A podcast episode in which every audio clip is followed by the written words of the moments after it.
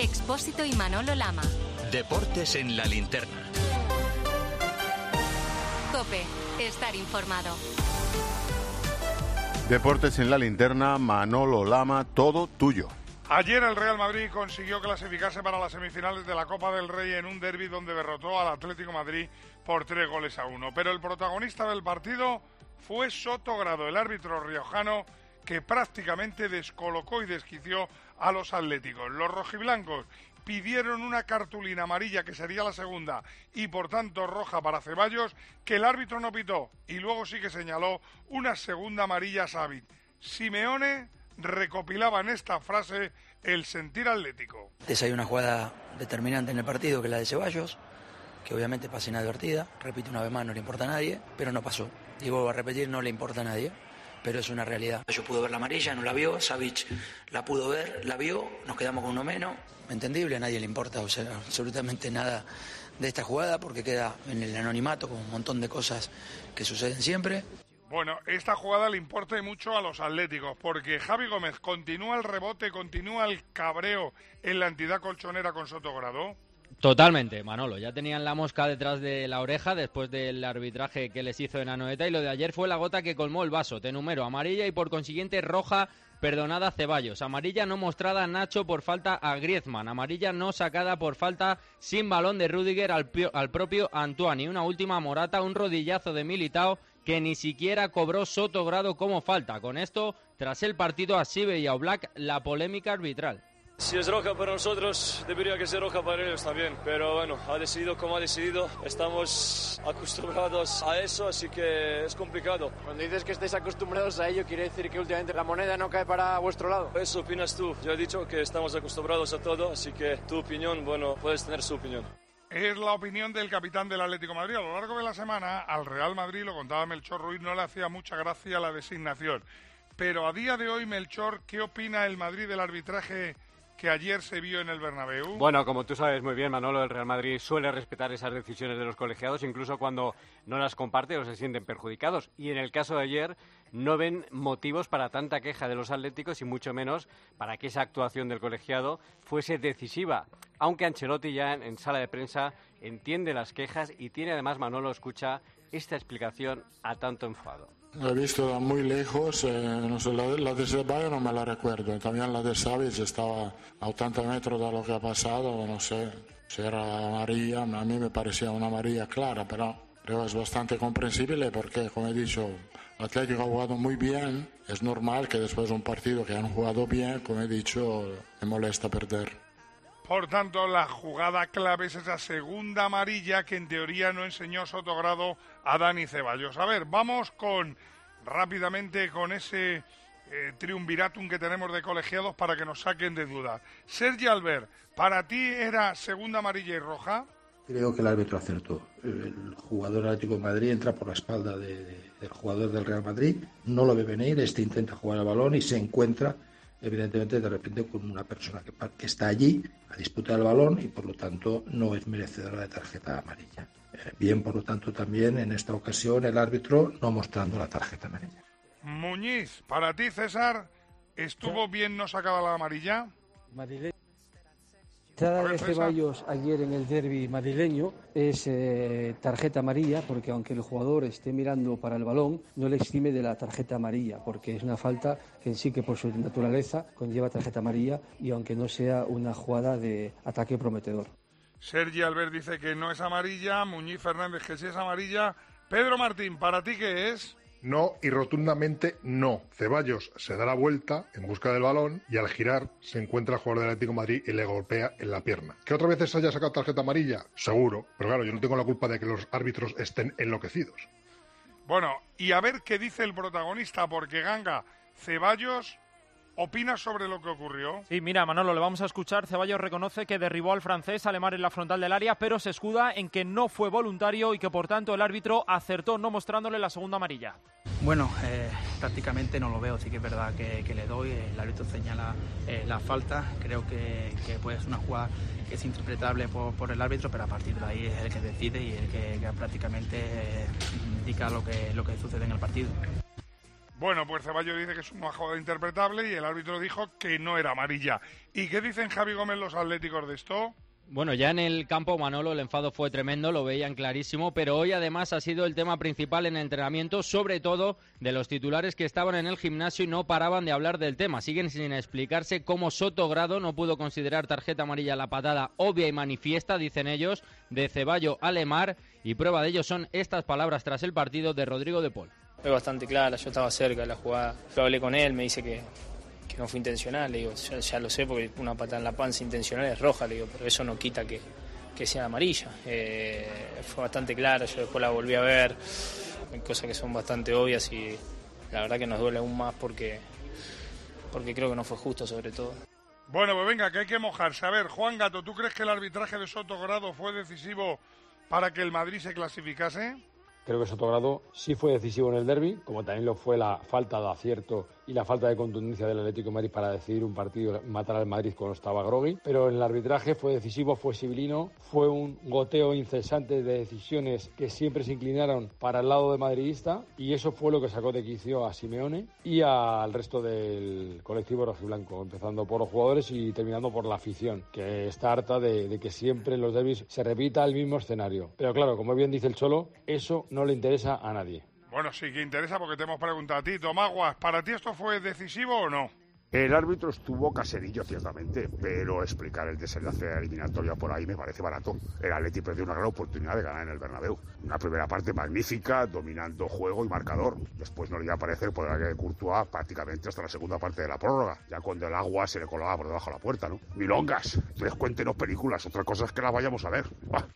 Bueno, pues Calabor, Luis, dime tú lo que dicen los copenauteas. ¿Fue Ah. decisivo el árbitro en el derby? Ha estado bastante apretada la encuesta que hemos planteado en Deportes Cope. Un 55% de los copenautas han opinado que el arbitraje no fue decisivo en el resultado del derby madrileño de ayer. El 45% restante, sin embargo, sí que creen que el arbitraje de Sotogrado afectó al 3-1 final a favor del Real Madrid.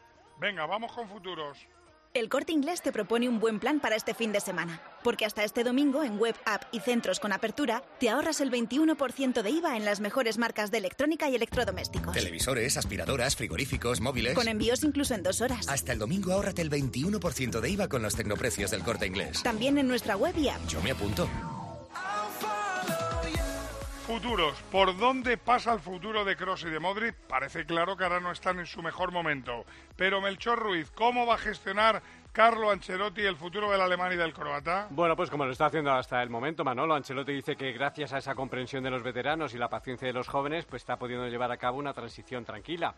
A pesar de ello, Manolo, como es normal, reconoce que es difícil sentar a jugadores de esta categoría y experiencia, pero que también lo es cuando sienta a jugadores más jóvenes que lo están haciendo francamente bien. Meter Modric, me cuesta también tener en el banquillo un jugador que en este momento lo está haciendo muy bien, o jugadores que lo están haciendo muy bien, Ceballos, Asensio, Rodrigo. Siempre te cuesta meter jugadores en el banquillo. No es una transición más jugadores de este nivel, es complicado. Esto es oh, bastante evidente.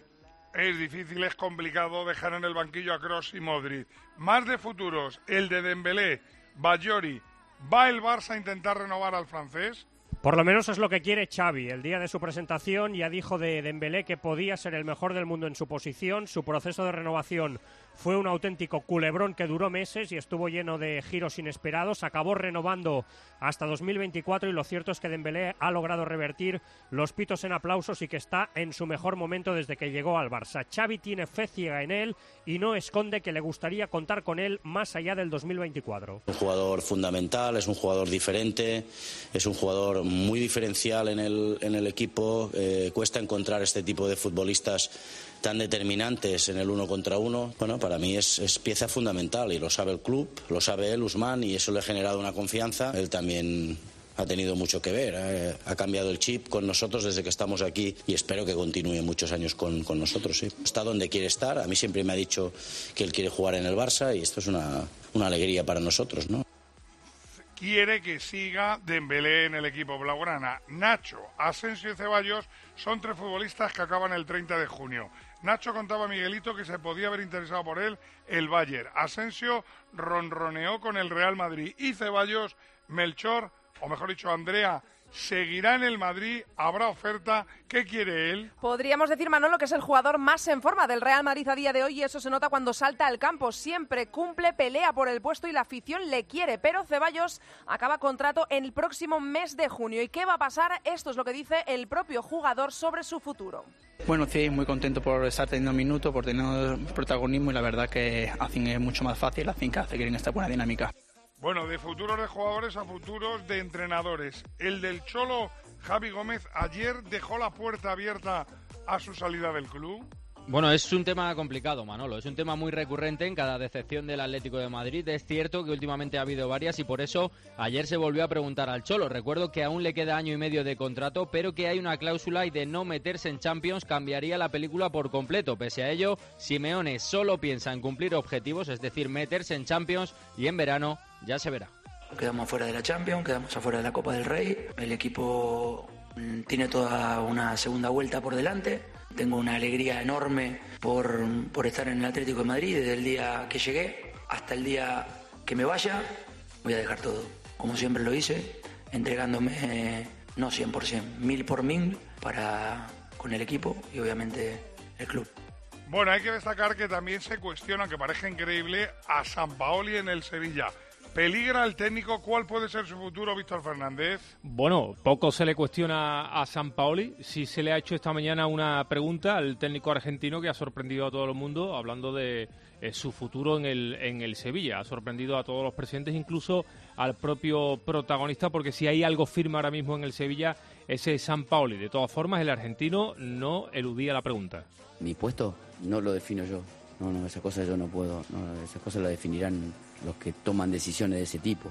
Yo, sinceramente, no, no, no pienso en eso, pero de eso deberían preguntarle a las, la gente que toma decisiones. Bueno, se lo vamos a preguntar a Oliva. Si mañana el sevillano gana el Elche, ¿peligra San Paoli? Ahora mismo te diría que está menos cuestionado San Paoli que Pepe Castro o Monchi. Es el único clavo ardiendo al que se puede agarrar la afición del Sevilla porque el hombre está trabajando con lo que tiene sin ayuda absolutamente de nadie. Solo hay que mirar el mercado de fichajes que está haciendo Monchi también en este mercado invernal. Ahora bien, mañana ante el Elche solo cabe la victoria, porque en esta situación agónica y de pánico que vive el Sevilla, si no gana el partido, seguramente la mirada de la gente girará hacia él. Estamos analizando futuros de jugadores, futuros de entrenadores. Vamos a analizar un futuro, el de un club, el del Valencia. Ayer eliminado de la Copa. Ayer bronca monumental dentro y fuera de Mestalla. Gritos contra Peter Lin, gritos contra los jugadores. Rafa Villarejo, la gente está harta. Sí, anoche, como escuchamos, pañolada en la grada, la afición cargó con los jugadores, alguno tuvo que salir chirriando rueda de Mestalla, el crédito de que parecía ilimitado de Gatuso está tocado y se reaviva la ira contra la propiedad, una afición que vuelve a movilizarse tras la eliminación copera de anoche. Quedan cuatro meses y una vez más en Valencia suenan tambores de guerra. Esta mañana en Paterna reunión de los jugadores y luego los futbolistas con Gatuso. El técnico sigue poniendo el pecho y asumiendo toda la responsabilidad y hoy quería saber si la confianza de su vestuario hacia él sigue intacta. Por eso les ha dicho, si os cansáis de mí, decídmelo. Nadie le ha respondido. Anoche, tras la eliminación, reconocía Gatuso que el equipo ha tocado fondo. Con el partido de hoy hemos tocado el fondo, sí, porque cuando se juega un cuarto de final con la posibilidad de ir a buscar una semifinal de Copa de España y juega en este modo, es normal que la afición en mata no está contenta porque no hemos buscado hoy, no hemos hecho nada. A ver, Fermín Rodríguez, ¿qué solución tiene este club si es que tiene solución? No tiene fácil solución. A corto plazo te diría que todos, desde el propietario, pasando por jugadores, cuerpo técnico y trabajadores, piensen en el club y no en mantener su cargo, aferrarse a él, sino trabajar para hacer un Valencia que esté a la altura de su historia, que creo que eso desde hace unas temporadas, con ese mensaje mediocre de mantener la categoría acomodada a todo el mundo. Y a partir de ahí, un poquito más de cariño por parte de la propiedad. Si él no se ve con capacidad, con ganas de que el Valencia esté a la altura de su historia, pues que venda y crucemos los dedos para que llegue alguien que revitalice una institución que ahora mismo está anémica y con muchos peligros alrededor. La copa para, pero hablamos de la liga. A la hora de alquilar, ¿eres un aventurero en busca de que te paguen el alquiler? ¿O confías en la única empresa que mantiene la morosidad en 0% en el alquiler? Cada día somos más los que disfrutamos de la protección de Alquiler Seguro. Llama ahora al 910-775-775. Alquiler Seguro. 910-775-775. El líder juega en Girona a las 4 y cuarto de la tarde, lo pita Muñiz Ruiz. ¿Y cuál es la última hora del equipo gerundense? ¿Cuál es la última hora de los de Michel, José Luis Gil? No llega David López, Santi Bueno está sancionado, tiene que tirar Michel de Bernardo y Juanpe para el centro de la defensa. Iba y Renier también están de baja por lesión. Michel hace un llamamiento a la afición, quiere el balón para ganarle al Barça. Obviamente no queda un solo ticket disponible para mañana. Ya saben que esto es un mano a mano entre el Barça y el Madrid, tres de ventaja a favor del equipo blaugrana que algunos han calificado como que ha comenzado una nueva era. Noticias, eh, Víctor Navarro del Barça. Mañana primera hora tendremos la lista de convocados justo cuando el Barça suba al autocar para viajar por carretera a Girona. No estará en ella los sancionados Ferran Torres y Lewandowski. Subirá el juvenil Ángel Alarcón. Habrá rotaciones. El Barça estrenará la cuarta camiseta esperando ganar al Girona para seguir distanciados del Madrid. Y como decías, a Xavi Hernández le preguntaban precisamente por si considera que él es el entrenador de la nueva era. Está de puta madre entonces. Esto me gusta más. Pues que hay que ganar al Girona mañana. Esto es así. Aquí se, se ganan vales de, de tranquilidad de dos, tres días solo. Esto es el Barça. Es así. Y mañana, pues si no ganamos, pues otra vez una hecatombe tremenda. Bueno, veremos si gana o no, porque el Madrid va a estar muy atento de ese partido y también, por supuesto, de su enfermería, Melchor. Sí, hoy las noticias relativas a la enfermería son, Manolo, algo más optimistas que anoche. Lo de Rodrigo parece que solo se ha quedado en un susto. Álava, Schuameni y Carvajal siguen trabajando al margen. Va a depender de las sensaciones que tengan en la última sesión de mañana, aunque todo hace indicar que por lo cargado del calendario no estarán ante la Real Sociedad, como tampoco lo van a estar las dos bajas que son seguras, la de Lucas Vázquez y la de Ferland Mendy. Cádiz, Elche y Getafe se juegan mañana mucho. Hablemos del partido del Cádiz que se enfrenta al Mallorca. Pita de Burgos Bengochea. ¿Con qué noticias Rubén López? Con las bajas de Alejo y Sobrino sancionado y las de Víctor Chus, José Mari Cala y San Emeterio lesionados. San Emeterio vuelve a ser baja. Afronta el Cádiz el partido ante el Mallorca. Eso sí, con buenas noticias, la recuperación de Fali y que Sergio ya cuenta tanto con Roger como Gonzalo Escalante. Los dos fichajes de esta semana apuntan a jugar minutos, incluso Roger a ser titular ante el Mallorca. Partido vital para los amarillos de cara a poder salir de descenso de una vez por todas. A ver, Jordi Jiménez, noticias del equipo de Javier Aguirre. Acude con tres novedades, Hachikadunik, el canterano Marcos y Kang Lee que vuelve después de cumplir sanción. Precisamente el coreano ha sido el protagonista de la semana por su deseo inicial de salir traspasado si había ofertas. El entrenador Javier Aguirre le ha calmado, le ha dicho que le necesitan en el equipo y ha dado consejos de fútbol y vida a los más jóvenes. Yo les digo a estos, dinero que hay en el fútbol cuesta mucho fuera del fútbol. ¿eh? Ah, una prima, nada más 500 euros. ¿Sabes lo que es 500 euros para la gente que está allá afuera? Los jóvenes que de repente se pueden confundir. Mi labor es tranquilo, que, que no, que es por aquí acumula, compra, es mejor un pisito en lugar de este coche fantástico, invierte en tierras, porque de veras, se acaba esto con 34 años y no haces nada. Consejo que tienen que tomar nota mucho. Por cierto, vaya, pita Soto Grado el partido entre el Sevilla y el Elche. Partido, Víctor Fernández, clave para el resurgir en Liga del equipo andaluz. Sí, clave y fundamental, lógicamente, después de ganarle al Cádiz necesita la victoria para empezar a tomar tierra y separarse de los puestos de abajo. San Pablo recupera a Fernando y Papu. Acuña acabó muy tocado en Pamplona, pero parece que podría jugar mañana. La Mela es baja por sanción.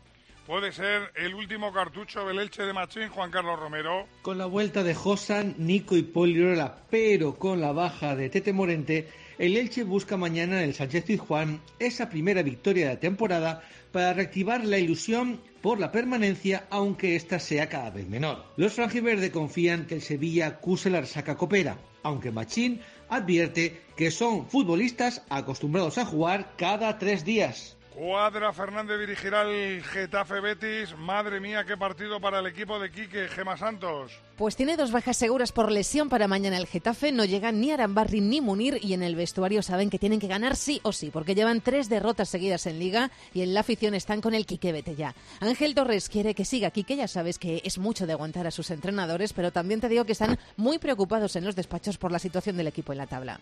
Escalera, me imagino que el Betis querrá salir de esta mala racha, de esta semana fatídica Noticias de los andaluces. Pellegrini ha facilitado la lista de convocados para Getafe con novedades importantes. Vuelven Fekir y Juan tras lesión y Luis Felipe tras sanción. Por contra, Loren Morón se queda fuera y podría salir en las próximas horas. El técnico chileno es optimista para el encuentro del Colseón. Destaquemos cuatro apuntes más. Uno, partido que va a comenzar en nada, en unos minutos. Jordi Folqué, ¿qué contamos del Almería español? Jordi Folqué. Segunda noticia, Edu Badía, jornada de segunda división. ¿Qué hay que señalar? ¿Qué hay destacable? Racing y Tenerife luchan por alejarse del descenso a las 9. Urgencias también en el Zaragoza Ponferradina del lunes.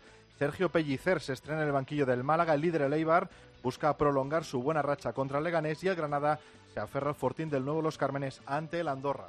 Basteiro, ¿qué destacamos de Fútbol internacional. En nueve minutos empieza el plato fuerte de esta jornada en Inglaterra. El City Arsenal de 16 avos de la FA Cup, los de Arteta primeros de la Premier contra los de Guardiola, segundos por un puesto en los octavos. En Alemania ahora mismo Leipzig 0, Sturka 0. Es el partido que abre la jornada 18 de la Bundesliga, donde mañana destaca el Bayern Eintracht de las 6 de la tarde. En Italia y en Francia los grandes juegan el domingo. En la Serie A destaca el Nápoles Roma a las 9 menos cuarto. Y en Francia el líder, el Paris Saint Germain, se mide al Reims también a las 9 menos cuarto. Andrea Peláez, ¿qué destacamos de la jornada de la Liga Femenina? La jornada 17 que arranca mañana a las 12 con el duelo del descenso entre Villarreal y Alavés. A las 4 juega el segundo clasificado, el Levante en casa de la Lama de Murcia. Y a las 6 y cuarto el tercero, el Real Madrid, recibe al Atlético. El domingo lo abre a las 12 el Atlético de Madrid-Sevilla y lo cierra a las 6 el líder, el Barça, visitando al Granadilla Tenerife. Eh, teníamos una conexión pendiente con ese Almería español que destacamos porque... En el Almería cinco novedades en relación al, equipo que salió titular contra el Valencia. El español repite equipo en un partido en el que el nombre es Fernando Pacheco. Está a punto de ser traspasado del Almería al español. Vamos con los fichajes que todavía hay. La gama eléctrica Citroën Pro se carga en la descarga o cuando acabas la carga. La de cargar, no la del punto de carga que viene incluido. Y cargado viene también tu Citroën Iberlingo con condiciones excepcionales financiando. Vente a la carga hasta fin de mes y te lo contamos. Citroën. Financiando con PSA Financial Services. Condiciones en citroen.es. El mercado sigue abierto hasta el 31 de enero, pero el Atlético de Madrid y el Valencia han hecho hoy dos grandes fichajes. Por Carancha Rodríguez, la resolución de la FIFA, madre mía, ha sido mucho más benévola de lo que ellos pensaban. Desde luego pueden estar satisfechos porque hoy ha dado a conocer la FIFA las sanciones que imponía a Uruguay, a sus aficionados y a sus jugadores por los incidentes al término del partido contra Ghana, que supuso la eliminación de los charrúas. Y después de analizar, dicen detalladamente, la FIFA ha decidido sancionar a Jiménez Cavani, Muslera y Godín por exhibir actitudes y comportamientos incorrectos. Esto se traduce en una sanción de cuatro partidos, 20.000 euros y servicios comunitarios relacionados con el fútbol para Jiménez. A Cavani, 15.000 euros un partido y los mismos servicios comunitarios. Ambos los van a cumplir con sus equipos, su selección, porque es una sanción inferior a seis partidos. En Barcelona, ¿quién renueva Víctor Navarro? Marcos Alonso hasta 2024 se ha firmado este mediodía en el despacho de la Porta en el Camp Nou y lo han celebrado sus agentes y la cúpula azulgrana comiendo en el mejor restaurante de sushi de Barcelona. Marcos Alonso vestirá como mínimo un año más la camiseta del Barça, además tendrá otra opción, otro año de otra temporada opcional y una cláusula de 50 millones de euros. Víctor Fernández, ¿a quién quiere San Paoli para el Sevilla? A Brian Hill, lo ha dicho esta mañana abiertamente el técnico argentino, que espera refuerzos con los brazos abiertos, refuerzos que se le prometieron en su día y que no han llegado. Solo ha venido Badé y Ocampo fuera de forma. Brian Hill es el deseado por el técnico argentino. Ganga, ¿qué pasa con Fran García, el Rayo y el Madrid? Lo que sabemos en Deportes Cope es que en el Rayo dan por hecho que el Real Madrid va a comprar a Fran García, del que ya tiene un 50%. La otra parte le va a costar al Club Blanco 5 millones y la idea es que acabe la temporada en Vallecas cedido y en julio vuelva al Santiago Bernabéu. El Real Madrid se ha decidido viendo el interés de otros equipos como el Leverkusen. Cris Bejarano, que destacamos de la segunda división en cuanto a fichajes? Pues Guillermo Damores, nuevo portero del Real Sporting, que firma hasta el final de la presente temporada, llega cedido del Club Atlético Lanús argentino, y Manu Vallejo, que se marcha del Girona, cedido al Oviedo hasta final de la temporada. Bobadilla, fichajes internacionales. La leyenda de Liverpool, Steven Gerrard, ha hablado sobre el objetivo del Madrid Bellingham, del que dice volaré a Dortmund, lo llevaré a cenar y lo traeré a Liverpool. Toco de Cambi, ex del Villarreal, se marcha del Lyon cedido al Rennes. Vámonos a Polonia. Hoy jugaba España la semifinal del Mundial de Balonmano. Manolo Lama. Deportes en la linterna. Cope, estar informado.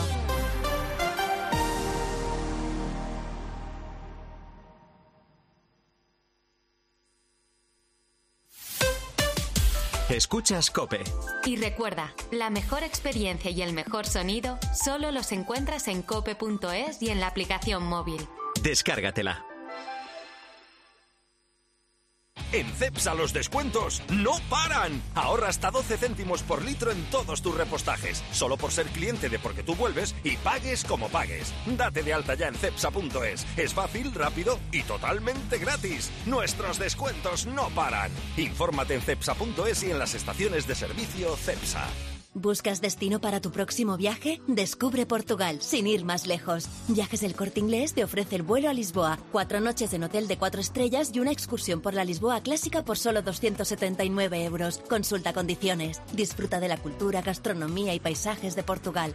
Aquí, tan cerca, con Viajes del Corte Inglés. Para los hornos conectados Haier todos tus platos son extraordinarios. Cocinan de manera profesional gracias a sus cientos de recetas y funciones de inteligencia artificial. Y ahora te regalamos hasta 300 euros al comprar tu nuevo electrodoméstico Haier. Consulta condiciones en highereurope.com. Haier, conéctate a lo extraordinario. ¿Buscas diversión? 30 minutos al menos 5 días a la semana. Ese es el mínimo ejercicio recomendado si quieres mantenerte sano. Y no hacer mucho ejercicio de golpe, pero luego parar o arrancar. A las 10 de la mañana la tienes asegurada con Carlos Herrera en Herrera en Cope. Pero luego hago una hora de elíptica y además de remo en una maquinita que me ha traído los reyes. Oxford Cambridge, No, que tiemble. el- el de remo se- El problema es que ya ha levantado el suelo de. Potencia, mucha potencia. Escucha Herrera en Cope. De lunes a viernes de 6 a 1 del mediodía. Con Carlos Herrera.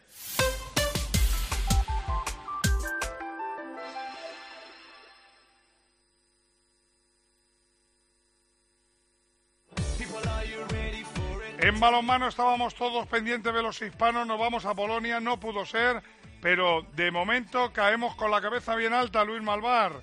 Sí, 23-26, perdimos con Dinamarca, bicampeona del mundo. Lo han luchado, lo han peleado y, como tú dices, con la cabeza bien alta, han pagado los errores del primer tiempo, como reconoce Gonzalo Pérez de Vargas. Creo que estamos jodidos porque creo que hemos tenido oportunidad de, estar mucho antes en el partido. Primera parte hemos fallado muchísimos lanzamientos claros. Obviamente tenemos un portero delante, pero creo que no hemos tirado quizá con todo el alma. Y luego tienes que luchar contra un equipo que, que domina el tiempo, que aún así hemos sido capaces de ponernos a un gol y con balón, diría. Pero creo que no podemos reprocharnos la actitud, pero sí ah, no haber estado acertados en situaciones claras.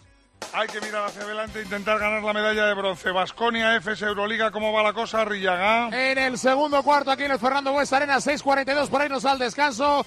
Dos arriba para Vasconia, 34, Vasconia 32, Anadolu Efes. Parra, ¿qué le ha pasado a Luka Doncic?